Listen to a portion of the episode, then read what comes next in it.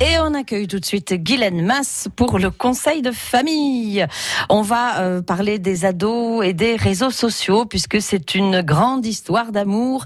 Mais que font vraiment les ados sur les réseaux sociaux, Guylaine? Oui, alors le centre de recherche Pew vient de publier une étude sur les adolescents américains et leur utilisation des réseaux sociaux. Alors au total, plus de 1000 parents et 700 adolescents entre 13 et 17 ans ont été interrogés. Alors, parmi les adolescents sondés, l'utilisation des réseaux sociaux a des aspects à la fois positifs et négatifs. Alors pour les points euh, positifs, ils se sentent plus connectés à leurs amis, euh, ce qui se passe dans leur vie pour 81%. Les réseaux sociaux leur permettent de montrer leur côté créatif pour 71%.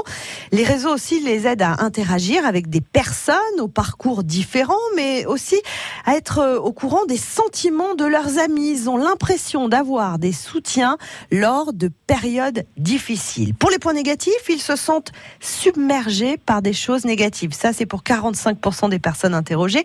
Ils se sentent obligés de poster uniquement du contenu qui les présente sous un beau jour pour 43%. Ils se sentent obligés de poster du contenu qui leur apportera beaucoup d'interactions. Ça, c'est pour 37% des personnes interrogées. Et de quoi parlent les ados sur les réseaux sociaux? Alors, lorsqu'il s'agit d'aborder les thématiques les plus partagées sur les réseaux sociaux, près de la moitié des adolescents sondés affirment d'abord parler de leur accomplissement pour 49%. Viennent ensuite la famille pour 44%, les émotions et les sentiments pour 34% et leur vie sentimentale finalement seulement pour 22%. En ce qui concerne les types de postes, eh bien 50% des ados sondés affirment publier des choses que seuls leurs amis proches peuvent comprendre. Selon l'étude, ils ne sont pas fans des selfies puisqu'ils sont 51% à affirmer en poster rarement, voire jamais comme quoi. Et toujours selon cette étude, 60% des adolescents passent du temps avec leurs amis en ligne quotidiennement ou quasiment tous les jours contre seulement 24% en personne dans la vraie vie quoi. Merci Guylaine. Conseil de famille est à retrouver sur francebleu.fr.